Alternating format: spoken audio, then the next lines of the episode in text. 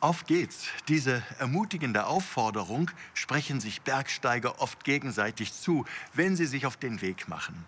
Heute am ersten Advent möchte ich Sie ebenfalls ermutigen, aufzubrechen und sich auf den Weg zu machen.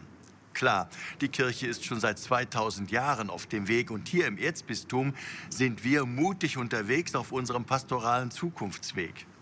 Der Weg, zu dem ich Sie aber heute einlade, ist der, auf dem sie ganz persönlich Christus, dem Licht der Welt, entgegengehen.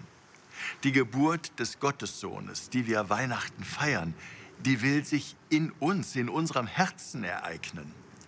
Also müssen wir auch selber aufbrechen, uns Christus nähern und ihm frohgemut entgegengehen. Seit Jahrhunderten kennt die Kirche daher den Advent als einen Vorbereitungsweg, als eine bewusste Vorbereitungszeit auf die Geburt des Heilandes. Ursprünglich war der Advent genau wie die 40 Tage vor dem Osterfest eine Zeit der Buße, eine Zeit der Umkehr und des Verzichts. Heute, wo ungezählte Weihnachtsmärkte und Vorweihnachtsfeiern Köstlichkeiten aller Art bereithalten, fällt dieser bewusste Verzicht schwer und ist oft kaum durchzuhalten. Aber ich möchte Sie trotzdem ermutigen, wenigstens hin und wieder einen Weg aus dem Lärm und der Hektik und dem Überfluss dieser Tage zu suchen.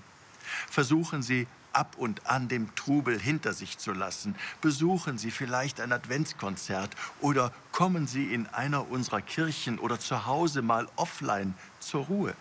Innehalten, das hilft mir persönlich, mich der frohen Botschaft Jesu zu öffnen. Daher wünsche ich Ihnen von Herzen die eine oder andere Auszeit, um sich auf das Fest der Geburt unseres Herrn Jesus Christus vorzubereiten.